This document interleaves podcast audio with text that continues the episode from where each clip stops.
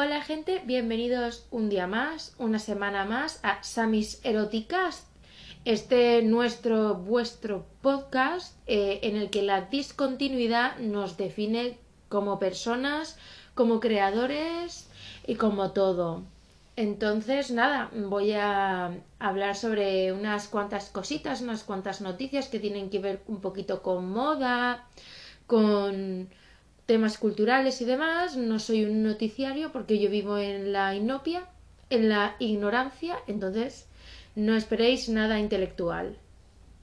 Así para empezar, bueno, antes de todo decir que ojalá que este podcast no dure 55 minutos porque a mí me encanta hablar, me encanta dar la tabarra, pero claro, luego escuchar 55 minutos de aquí la menda hablando pues no me hacen gracia.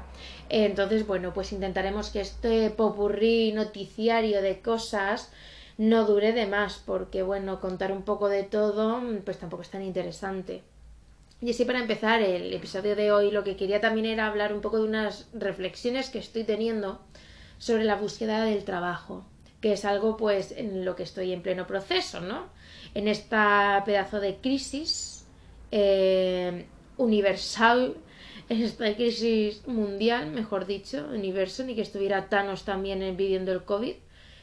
Eh, y esto, lo, lo, difícil que es, ya no, eh, ya no que te desespera o que te ponga en límites de de ansiedad, que también lo es, porque si urge muchísimo el dinero, pues es necesario conseguir un trabajo. Pero bueno, yo hasta llegué a pasármelo bien en, esas primeras semanas en las que estuve de vuelta en la capital. Eh, y así como pues me paseaba, entregaba mis currículums, hablaba con las dependientas, con las personas que me hacían las entrevistas, me lo pasé hasta bien, porque parece que uno está haciendo algo con su vida y en realidad estás en el proceso pero no. A lo que me refiero con que acaba un poco contigo y con tu moral es con el optimismo, tío. O sea, lo digo así, todo lo coloquial que suena, pero la verdad es que es súper entristecedor, súper, pues no sé, deprimente que, que eso, que al final tenemos que tener claro que no somos perfectos para todos los perfiles que se, que se ofertan pero la verdad es que uno se queda muy triste y muy, muy planchado cuando acaba quedando fuera de un proceso de, entrevistas. De cómo, pues, uno se queda, y a mí es lo que siempre me pasa, eh, cuando he quedado fuera de los procesos, eh, uno dice, ¿qué he hecho mal? ¿O qué he dicho mal? Porque tus cartas se juegan ahí. Y a veces que parece un poco, o sea, o apetece un poco decir esto de, oye, ¿Y por qué a mí no? Pero en verdad, o sea, siempre me divido en, en, esto de que ojalá las empresas fueran sinceras y dijeran, mira, no te hemos cogido por esto. Pero las empresas también tienen su derecho a elegir a quién quieren contratar, ¿no? Creo que tiene sentido. Entonces, pues, siempre pienso en esto de que, de que ojalá la gente fuera más sincera o también pues todo el mundo en internet o en un montón de sitios te da consejos para hacer las entrevistas y es como, pues a lo mejor lo, lo he puesto en práctica y no me ha funcionado. Pero claro, cada perfil es un mundo y la verdad es que pues vengo a comentaros esto así de primeras para daros ánimos si estáis en búsqueda de empleo, porque estamos mucha gente igual y que no os deprimáis porque quedéis fuera de un proceso, eso no significa que no estéis cualificados, sino porque pues, yo qué sé, esa gente quiere un tipo de persona y a lo mejor tú no, tú no lo eres. Pero va, vaya, que yo creo que todo el mundo tiene un trabajo perfecto y un hueco para él y solo hay que ponerlo en práctica. O sea, solo hay que seguir trabajando. Ya os digo que es muy complicado mantener e, el optimismo.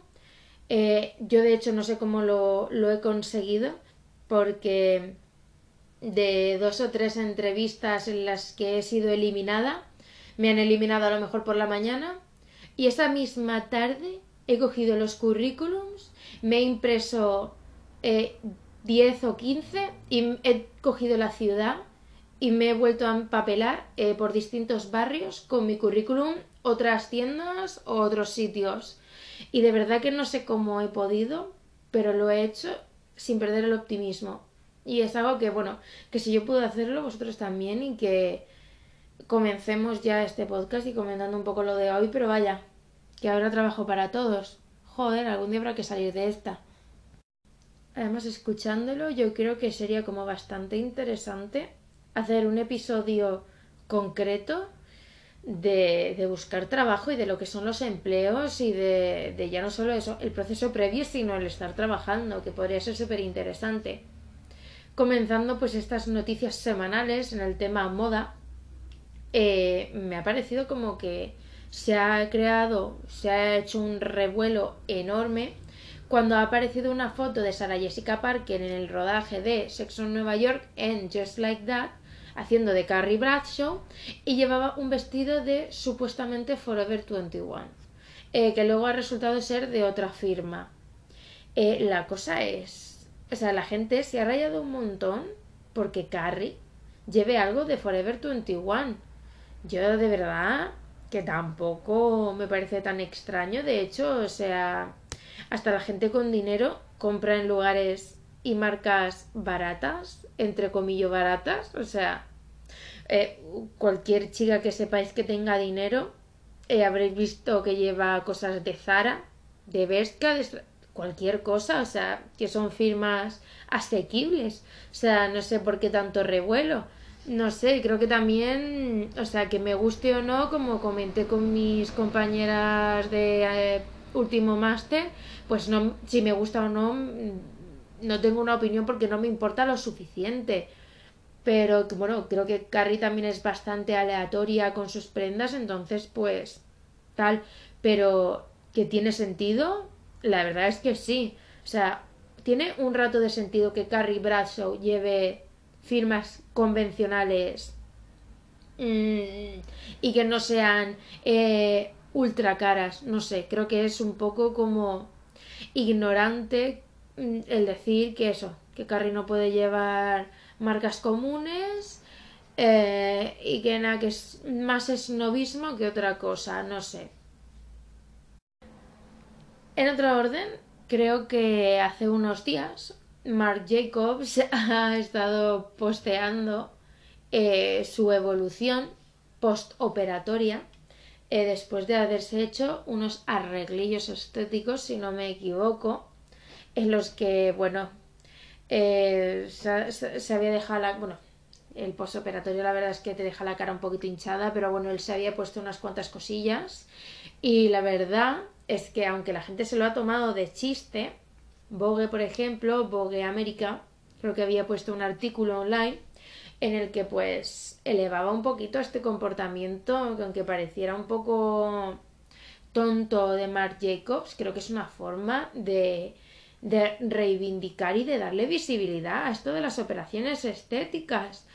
O sea, creo que también es muy, como dicen los chilenos, cara de raja, eh, coger, operarte, dejarte la cara perfecta y, decir, ay, es que, como, como hacen algunas, ay, es que, eh, nada, la, la adolescencia, ¿no? Como, como dicen, eh, no, es que me he hecho mayor, mm, es que he madurado, no.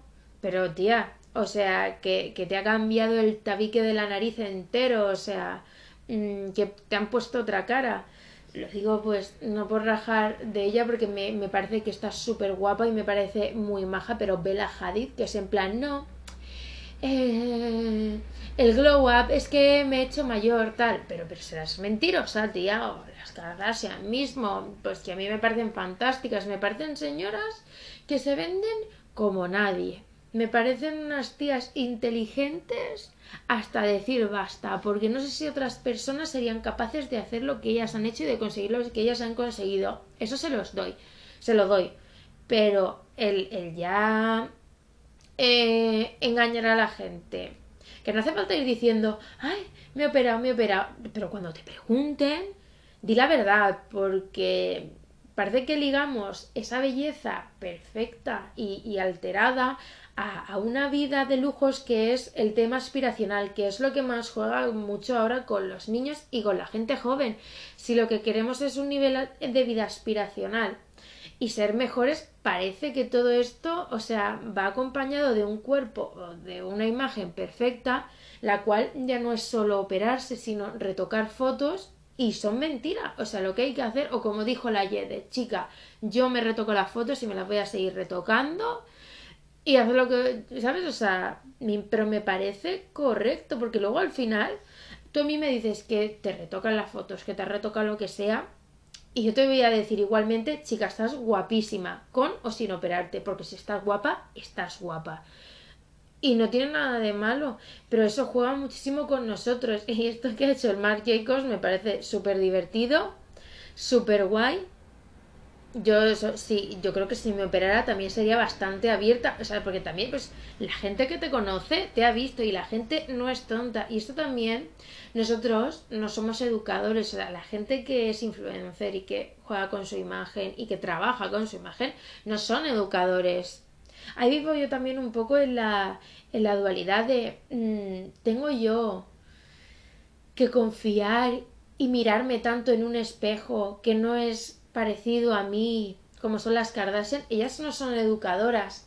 Pero también creo que hay que ser sincero y es algo que atrae mucho de las personas y es un poco el trabajo del influencer, ¿no? El hablar de su vida, el ser honesto, porque ellos también te venden productos, ellos también hacen dinero contándote cosas y creo que hay que ser sincero con la gente que te apoya. Ahí es donde vivo yo, en esa, en esa doble moral.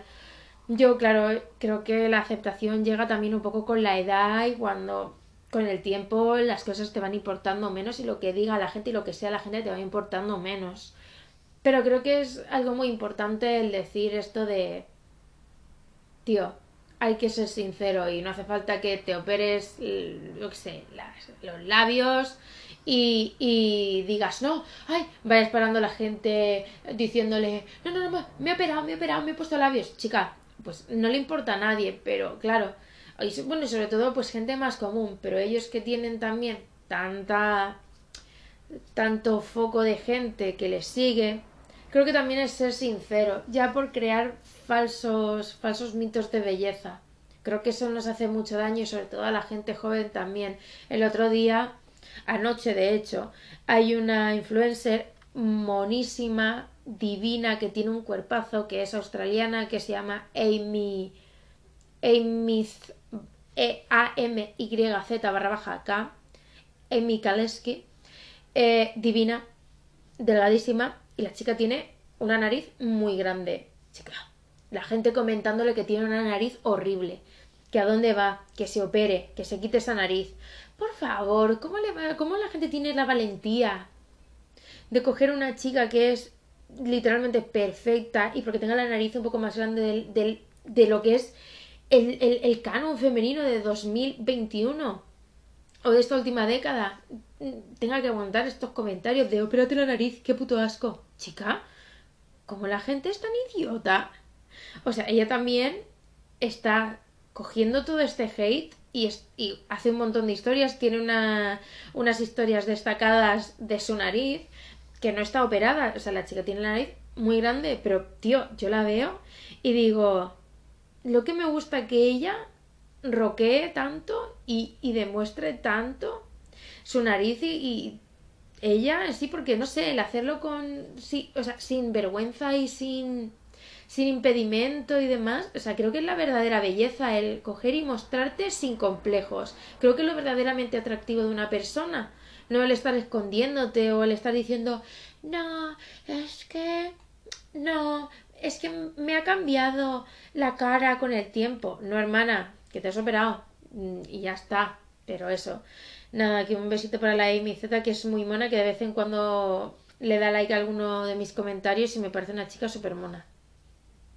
Y bueno, bueno, bueno, bueno, que si hablamos de moda, yo creo que la, la noticia así como más resonada, más importante, es que ha salido el tráiler de House of Gucci, que salen el Adam Driver, la Lady Gaga, que la Lady Gaga viene a buscarse unos buenos oros con este trabajo porque se la ve porque va a ser protagonista absoluta, bueno, también los creadores lo saben, eh, aparece también Jared Leto, que ha salido de su culto, de su culto a lo, a lo Charles Manson.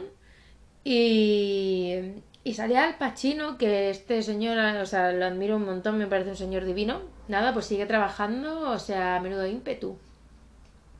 La verdad es que parece interesante. También me pareció interesante la serie de Halston y me dormí en el primer capítulo. Le tengo que dar una oportunidad, lo sé, pero yo es que cuando el contenido que estoy viendo no me, o sea, no me gusta, me duermo. Entonces, nada, lo de House of Gucci, no sé si es una peli, es una miniserie, no tengo ni idea, pero vaya que me... Bueno, que yo tampoco tenía mucha idea de Gucci, no es un tipo de mercado que yo consuma, pero bueno, eh, me gustan muchas cosas de las que se han hecho a través de Alessandro Michele. Eh, y la historia me parece, vamos, una trama eh, italiana típica fantástica. Eso yo creo que la, la Gaga viene a ser la, la apuesta principal. Aunque Adam Driver también, pues creo que es un chico con mucho potencial. Pero vaya, que estoy interesada, que a lo mejor la veo no tengo que verla ya por el cargo que se me otorga con este tipo de contenido que estoy haciendo, pero bueno, ya que he confesado que lo de Halston no lo he visto, pues también lo tengo que ver. Si tengo que ver muchas cosas, soy una persona que para las películas y para el contenido y para todo siempre va como años atrás. No, no valgo yo para esto. Eso sí, las cuatro series que fueron canceladas después de una temporada y que no las ve nadie, es así esas sí las veo yo, las que no le interesan a nadie. Y bueno, uno, uno, number one de los puntos más importantes del episodio de hoy es algo que os quiero comentar que mm, rellena un poco la información de un post que cuando publique este podcast ya estará fuera, pero bueno, es un proyecto que hizo eh, una cuenta de una pareja que se llama permacoach eh, barra baja punto, o sea, barra baja me, permacoach barra baja me, que es una pareja, si no me equivoco, que trabajan eh, la permacultura, que es una forma en la que, bueno, es un tipo de sistema que trabaja en la construcción agrícola y la sostenibilidad y el funcionamiento y el diseño que tiene que ver con lo ecológico y con lo agrícola. Entonces, esta pareja, eh, que me parece súper interesante y por eso os la menciono, eh, cogió y experimentó con unos vaqueros, uno, los vaqueros que son casi por, por, por, vamos, por mayoría las una de las prendas más contaminantes de todo lo que es el armario básico que tenemos que, bueno, eh, se utiliza muchísimo, muchísima agua, se, se bueno, se contaminan eso, muchísima agua también por el color, por la coloración. Tampoco estoy muy puesta en el mundo sostenible, pero bueno, creo que simplemente siendo un poco conscientes de lo que compramos, eh, ayudamos un poquito. Ellos, eh, esta pareja, lo que hizo fue que en toda esa permacultura que ellos trabajan, enterraron bajo tierra unos vaqueros, unos vaqueros viejos que dejaron ahí un tiempo y bueno, la imagen se ha hecho súper popular, la podéis encontrar también en Diet Prada, en la que el, algodón de la prenda se estaba descomponiendo, o sea, es como si la hubieran hecho, eh, le hubieran acuchillado el pantalón, pero el plástico, todas esas, esas fibras de plástico que tampoco son muy visibles, siguen intactas. Y es por eso también que a mí esto me, me ayuda, bueno, yo creo que en verdad vivimos en una conciencia constante, ¿no?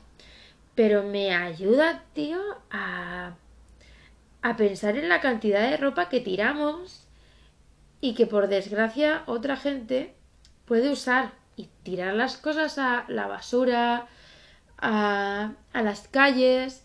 Al final, es como dice Permacoach en su post, dice todo esto aquí enterrado, ya no solo el algodón, sino el plástico, vuelve de alguna forma a ser parte de nuestro organismo y esto es nocivo porque que si los bichitos de la tierra lo comen, que si los bichitos de no sé qué los lo comen y al final entramos en esa cadena ecológica en la que vivimos todo y esto contamina nuestra tierra y los lugares en donde nosotros cosechamos nuestras comidas y nuestros animales comen. Entonces, me ha parecido, pone boicot eh, fashion, hashtag boicot fashion. Un plan que me parece porque bastante como interesante, porque yo les comenté, ya que ellos, pues eso, hablaban de esta concienciación que nos hace falta y bueno, pondré una foto en, próximamente en mi blog comentando este proyecto y esta idea porque a mí me dejó es, una imagen que da un poco de, cosa y al final pues, que son pantalones así roídos que tampoco pero como que te hace pensar mucho y la verdad es que o sea para mí yo se lo dije en el comentario que le dije digo al final boicot fashion no se refiere a boicotear la moda como idea de moda sino también es un poco hacerle boicot y, parar este ritmo desenfrenado que tiene la industria textil. Por favor, si es que no necesitamos tanta ropa. Y lo digo yo así como si predicara con el ejemplo. Yo soy la primera que, que se compra por ¡ay, qué bonito! Luego tienes 500 iguales en casa y no te los pones. Chica, pues yo de todas las formas así más ecológicas que, pongo en práctica de comprar ropa nueva es darle oportunidad a la segunda mano. A mí me encanta. Bueno, también es que tengo la oportunidad de aquí de estar en Madrid comprando cosas de segunda mano porque me flipa aquí la gente tira de cosas que a mí, bueno, me deja loca. Pero me parece que es una de las mejores formas y la verdad es que desde que estoy aquí he comprado solo prendas de segunda mano porque, bueno, en mi pueblo allí no hay nada. Y la verdad es que súper contenta porque encima puedes encontrar joyitas muy guays. Y si no, tenéis tiendas también online que venden cosas fantásticas. No es lo mismo, pero bueno, también es ser un poco consciente con, con lo que consumimos. Ojalá, ya os digo, sobre todo con las chicas de mi último máster, con mis amiguis, traerlas un día al podcast y hablar sobre sostenibilidad en la moda, porque es algo que, que nosotras tres, concretamente, es algo que, que ha calado mucho en nosotras en la forma en la que hemos sobrellevado el curso y es algo que, que, de lo que nos hemos dado mucha cuenta. Al final es todo un poco retroalimenticio, ¿no? En la industria. Así que, no sé, siempre pienso que hay que ser un poco más más considerado con lo que compramos y demás. Eh, la verdad es que veo unas estas cosas, en plan el pantalón este de, mierda parece un, un... como un bicho de estos que atropellan por la carretera. O sea, horrible. Y bueno, bueno, bueno. Creo que empiezo cada sección diferente con y bueno, bueno. Pero en este caso, ya saliendo un poco de la moda, eh, terminado Drag Race España. Eh, yo he de decir que quiero hacer un post vídeo comentando mis looks favoritos de las chicas. no sé si voy a grabarlo ahora después, la verdad. Pero bueno, creo que así en rasgos generales la temporada me ha gustado bastante. Como también digo en el vídeo, mi favorita, mis favoritas han sido obviamente Carmen, porque yo vi ese primer episodio donde se hace ese traje azul eh, con una funda de colchón que si habéis vivido en pisos eh, de alquiler de estudiantes habréis visto esa funda de colchón, por eso me sentí súper cercana y cuando la vi dije winner winner chicken dinner entonces y ya la segunda es Puppy que después de marcarse eh, lo de Karina yo dije bueno ya me gustaba a mí bastante porque me parece una chica como súper cañera con su humor y vamos que ha sido fantástica en el concurso a, nivel concursante. A nivel looks, cada uno con la suya. Eh, pero estoy muy contenta porque al final esto supone como siempre un pequeño avance y eso que hace poco pues eso hemos vivido los ataques homófobos a un montón de personas, ya no solo el tema de Samuel, que no nos olvidamos y no nos vamos a olvidar nunca, sino, sino que otros han quedado que también un poco más enmascarados, pero que se han sucedido un montón ya a partir de, de lo que ocurrió con Samuel. Y es como. Parece que nos vamos acercando, pero no. Es un tira y afloja constante de sentir que a nivel general vamos avanzando ideológicamente, pero luego te vienen estos casos y dices, madre mía, o sea, es que por este lado, o sea, es como. Mm, coger un, un, tronco de agua y ver que lo llenas de agua, está a punto de llenarse y que tiene miles de agujeros. Es como siempre hay un lugar por donde se escapa eh, lo que estamos haciendo. Entonces, la verdad es que eso, el programa para mí me ha parecido muy interesante, que se ha, se ha gastado mucho dinero en este programa, el cual lo comprendo, me ha parecido que tiene una calidad y una producción que me deja sin palabras. Como es que esto, todo esto lo digo en el, en el vídeo y es que Drag Race España empieza con casi 15 temporadas de RuPaul's Drag Race ya. Entonces el, programa de RuPaul más otras ediciones que si no sé si tiene Tailandia o Reino Unido, pues ya empiezas con el listón alto. A mí me parece que han estado fantásticas. Solo eso. Hay que seguir trabajando y puliendo y ojalá una segunda season y todo. Joder. O sea, me parece que es una forma yo me acuerdo de la primera noche cuando me senté, aún en mi casa, ahí con mi padre, a ver el programa y se decían esas cosas por televisión. O sea, hasta a mí me pareció como choqueante. Yo que me considero una persona súper, pues abierta y, y, que me encanta lo nuevo y que me encanta que lo transgresor y dije, Dios mío, o sea, esto está siendo como súper grande y, tío, no sé, mucha gente se ha quejado de que ha sido una plataforma de pago, pero bueno, yo creo que con el tiempo se podrá ir barajando el tema y que, esto al final puede ser público o ya, bueno, tal y como va avanzando la televisión, pues a lo mejor ni, ni se molesta la gente en ponerlo en, en una plataforma de televisión. Dios dirá. Pero vaya, que me ha parecido muy guay eh, globalizando el concepto y la temporada. Estoy contenta. Ya veremos a ver qué looks me gustan en el vídeo porque hay mucho de qué hablar. Intentaré que no sea muy largo, como siempre, pero ya sabemos que yo me enrollo con cualquier cosa.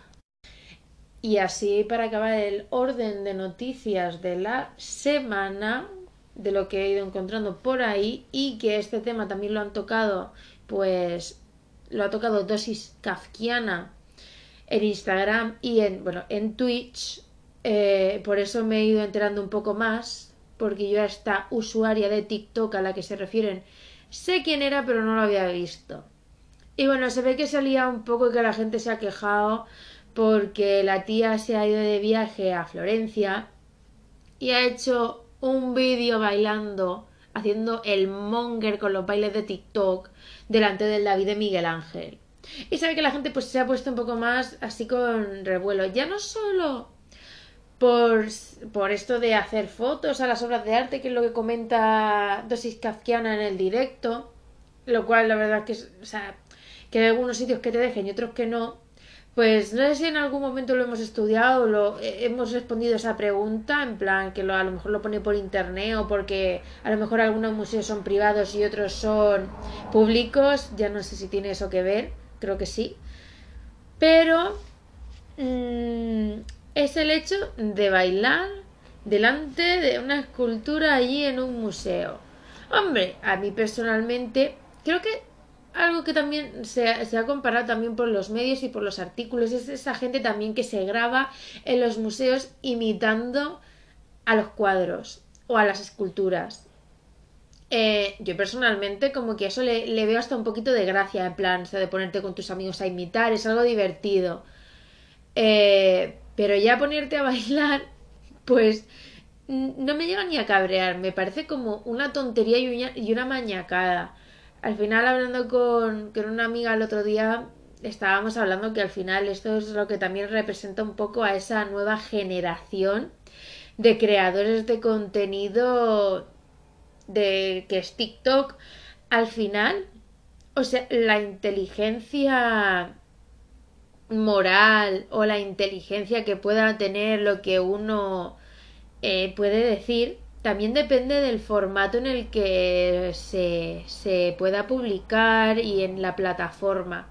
Porque iba a decir que bueno que aquí en TikTok pues la aplicación empezó con tema de música y bailoteo y demás, entonces pues la aplicación da para cosas que yo la tengo, ¿eh? Yo soy una consumidora de TikTok a full. Pero claro, o sea, el tema de bailes no lo consumo y pues menos a gente más joven que yo, así demás. Consumo gente que habla de moda, consumo, consumo mucha gente que limpia. Eso es la verdad que me interesa bastante y no lo quiero decir así como tal, me interesa. Pero claro, a mí eso, creo que no me llega ni a importar lo suficiente como para enfadarme que esta chica se grabara bailando delante de la vida de Miguel Ángel. Me parece, eso sí, ridículo y de niña pequeña. Pero no, ya no por ella solo, sino porque ese tipo pues también de contenido me parece un poco como que hay ponerte a bailar así, como. No sé, yo también a lo mejor es que para bailar soy vergonzosa me parece divertido que, que, bailes con tus colegas, que hagas un baile divertido, pero así en plan que si moviendo el culo, que si no sé qué, pues me parece muy tal. Que eso, que es lo que estaba hablando con mi amiga, que es el contenido un poco que, que define a esta nueva generación y a esta nueva aplicación que van como muy unida el perfil. Sé que hay gente que se puede no sentir identificada con el contenido TikTok, de hecho habrá gente joven que no lo tiene, pero, pero también es un poco lo que define a este grupo de personas y creo que es lo que hay simplemente. No sé, la gente pues habrá que darle lugar a madurar un poco y no sé. No me enfada, creo pues que tampoco es una falta de respeto como tal porque se puede grabar en el lugar y tampoco ya está haciéndole daño a nadie. Pero, pero bueno, que creo que es un, un contenido un poco que a lo mejor no tiene mucha relación. A lo mejor si te grabas mirando embelesada la vida de Miguel Ángel, creo que hay un poco más de conexión con la intención del vídeo. Pero grabar de este vídeo la modelo y bailando con el David de Miguel Ángel detrás, pues creo que no tiene mucho sentido. Entonces, ahí lo dejo. Que también era un poco por dejar mi opinión, ya que soy pues eso, historiadora y, y me gusta todo esto de la cultura y demás, pero bueno, que me parece una tontería. Y ya como bien he dicho, mi gente, buenamente, que no quería eh, tirarme una hora entera hablando de en el podcast, pues quería comentar una lectura que ya tiene dos semanas que hice eh, previamente porque esta semana he tenido, esta semana pasada he tenido visita y no he podido hacer el podcast, que tampoco es culpa de ella, no tenía información que sacar. Eh, pero bueno, no quería pues saltarme el próximo episodio este sin comentar esta lectura. Yo, mira, o sea, no es que sea una lectora empedernida, pero me he leído mis cositas. Y eh, pues me pasa mucho esto de que a lo mejor un libro no me engancha y lo dejo. A mí me encanta comprar libros. Es algo que me flipa, porque yo que sé, siempre pienso, ay, me lo voy a, lo voy a comprar para ver si lo leo, que lo leo ya. Tal. Y a lo mejor no me engancha al principio y me tiro como un huevo de tiempo que hay libros que he tenido hasta años eh, sin leer y siempre estoy como echándome la culpa de esto de es que no lees, es que no haces nada, es que menuda idiota, es que te compra libros y no los lees. Pero porque la historia del principio no me engancha y soy de no tirar para adelante. ¿Qué pasa? Pues que un día yo ya tenía como la, el pensamiento, este, esta mechita de decir, quiero leer a mujeres de, principio del siglo XX, escritoras pues de lo que sea. Y quería empezar pues a lo mejor por algo un poco básico. Y mm, en una conversación con mi amiga Alexandra, gran persona, gran amiga, gran belleza, eh, estuvimos comentando que eso que nos tenemos que motivar un poco a leer. Y nada, me inspiró y nos metimos en una librería de allí del pueblo y me compré el libro, leímos tal, nos pareció súper interesante. Yo le dije que le iba a prestar el libro, pero ya estando lejos, no sé cuándo, moños, se lo voy a dejar. Y nada, con el libro me ha pasado eso, que al principio pues me estaba, me estaba haciendo perderme un poco, me lo dejé y dije, venga, por favor. Entonces estuve mirando ciertas cosas en internet y dije, bueno, es el momento, me voy a poner. Y esto que también me pasa mucho es que a lo mejor pillo un libro, ya me gusta, ya me engancha y a lo mejor tardó dos, días en leérmelo, que es lo que me ha pasado. Que en cuanto lo retomé de la página poquitas, ya en dos días me lo, me lo comí. Y bueno, que os preparáis para el cliché típico, pero es una habitación propia de Virginia Woolf. Ah, tal, no sé qué, tal. Vale, sí, pero coño, que esto es un clásico y por eso lo recomiendo. Y además, o sea, es que he sido. O sea, me ha parecido genial este libro. Además, o sea, tengo subrayadas unas frases que odio subrayar libros. Lo he puesto en lápiz por si lo tengo que borrar en algún momento. Pero bueno, también si le presto el libro a alguna persona que sepa que esto, estas frases que yo he subrayado son importantes y me parecen muy guays, tío. O sea, creo que es una lectura que tanto hombres como mujeres, como personas que no se identifiquen con el, el género binario, deben de leerlo porque, o sea, me enorgullece compartir este signo astral con Virginia. O sea, que en 1929 una mujer ya madura abogara por, el, por eh, la aceptación del sexo eh, no binario, me vuela la cabeza. Eh, y necesito, o sea, creo que eso, que también es una lectura ya no solo para cualquier hombre, mujer o persona no binaria, sino también para esas personas que, que creen que el feminismo es un movimiento que aboga por, por la supremacía. Tío, Virginia lo explica también, me parece tan bonito ese origen y cómo ella lo toma y cómo es, pica, es picajosa y no se corta un pelo en decir las cosas, pero también es respetuosa en ciertas cosas. O sea, ella creo que tiene o sea, su límite de ser chula, por así decirlo, está bien impuesto porque se mete con la gente que se ha metido con ella, punto.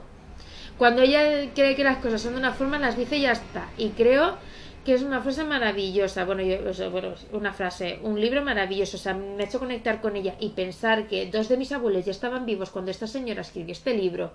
Y como yo he podido identificar cosas de mi tiempo en el libro, chica, luego para que haya, haya gente tíos que digan, no es que el feminismo en Occidente ya no hace falta. Bueno, hermano, bueno, bueno, hijo, bueno.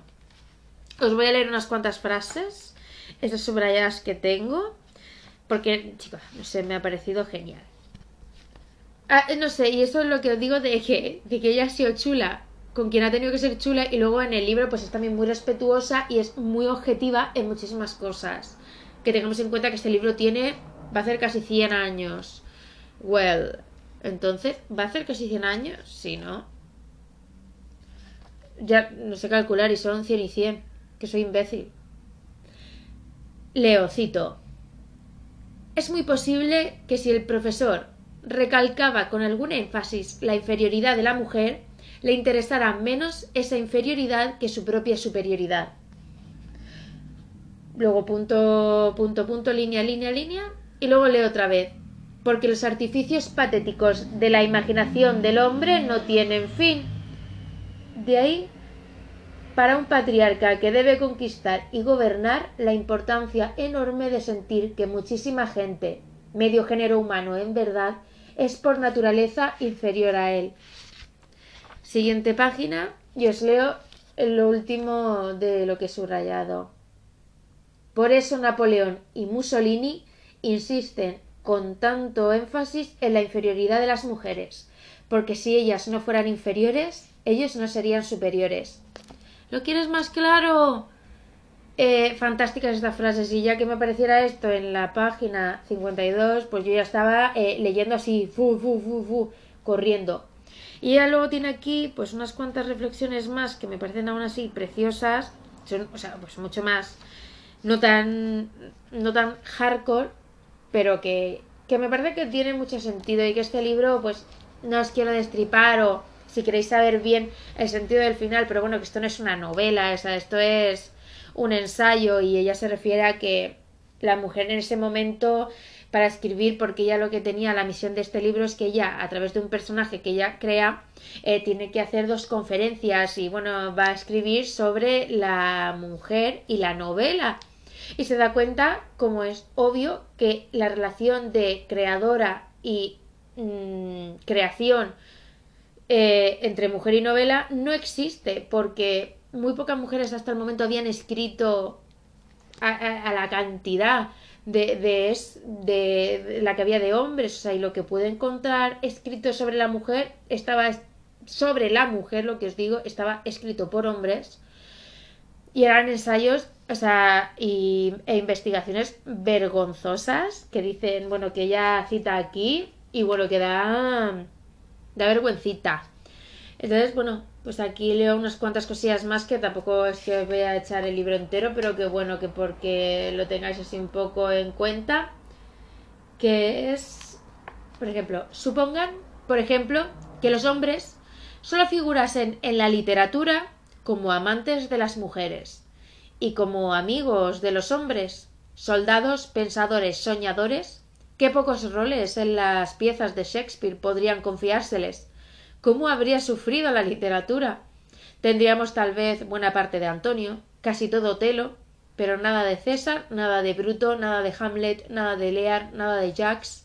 La literatura se empobreció de un modo increíble, como ya ha sido empobrecida incalculablemente por las puertas cerradas a las mujeres, casadas contra su voluntad, encerradas en un cuarto y con una sola tarea o sea, vamos, es que la. Yo, es que no sé, a mí esta novela es que me dejó loca. Os leo un poquito más y os dejo tranquilos. Sería una pena que las mujeres escribieran como los hombres, o vivieran como los hombres, o parecieran hombres, porque si apenas dan abasto dos sexos, considerando la amplitud y variedad del mundo, ¿cómo nos manejaríamos con uno solo? ¿No debe la educación desarrollar y reforzar la diferencia más que las similitudes? Porque ya demasiado nos parecemos y si un explorador pudiera volver con noticias de otros sexos, atisbando otros cielos a través de las ramas de otros árboles, nada sería de mayor servicio a la humanidad. Tío, o sea, que una persona hace 100 años estuviera ya abogando por el ser andrógino y, tío, por, por... Ya no te dice que las mujeres no tengan que ser hombres, sino que aceptemos lo que somos y que, y que si hay mm, algo más allá, tío, que esto sea que sea libre, que no nos comparemos. Al final, o sea, de, la obra casi, ella dice esto. La poesía depende de la libertad intelectual. Y las mujeres han sido siempre pobres.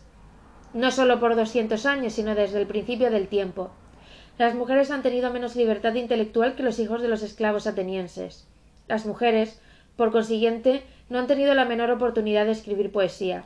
He existido tanto por eso en la necesidad de tener dinero y un cuarto propio, pues no quiero decir eh, que el, fin de la novela, pero vaya, que esto simplemente es que el cuarto propio y 500 libras al año, creo que creo que es lo que nombra, pues se refiere a, otro tipo de libertades que se pueden extrapolar a, otros sentidos, pero que bueno, vaya, que es tener tu propia libertad física la que te da eh, tener dinero y la libertad mm, eh, mental, la libertad, joder, individual de tener tu propia habitación para ti, no tener que hacer cosas todo el puto rato que sean de, entre comillas, mujer en ese tiempo. Que muchas eh, gozaremos de esa libertad hoy, pero otras no. Y joder, han pasado 100 años de este libro. Es fuerte. Así que nada, cierro con todos somos, todos somos compañeros e iguales y debemos encaminar el mundo a fines más altos. Me encuentro diciendo breve y prosaicamente que lo más importante es ser una misma. Y Virginia Woolf termina con sus grandes palabras este, este podcast. Leer una habitación propia porque es que me haya cambiado la vida porque ya sabía lo que pensaba, pero no sé, me he acercado mucho a ella, estoy súper contenta de haberlo leído, de mis lecturas favoritas sin duda. Y nada, que esto ha sido todo por hoy, por esa semana, por lo que sea, a lo mejor para dentro de dos semanas no vuelvo, o sea, hasta dentro de dos semanas no vuelvo a aparecer. Que leáis, que hagáis lo que os dé la gana, que mm, espero que me visitéis siempre y que escuchéis los podcasts, que nos vemos en el siguiente episodio de Samis Eróticas, que no os perdáis mi contenido en Samis Erótica en Instagram y en YouTube y eso, lo dicho, que nos vemos en el siguiente episodio. Gracias.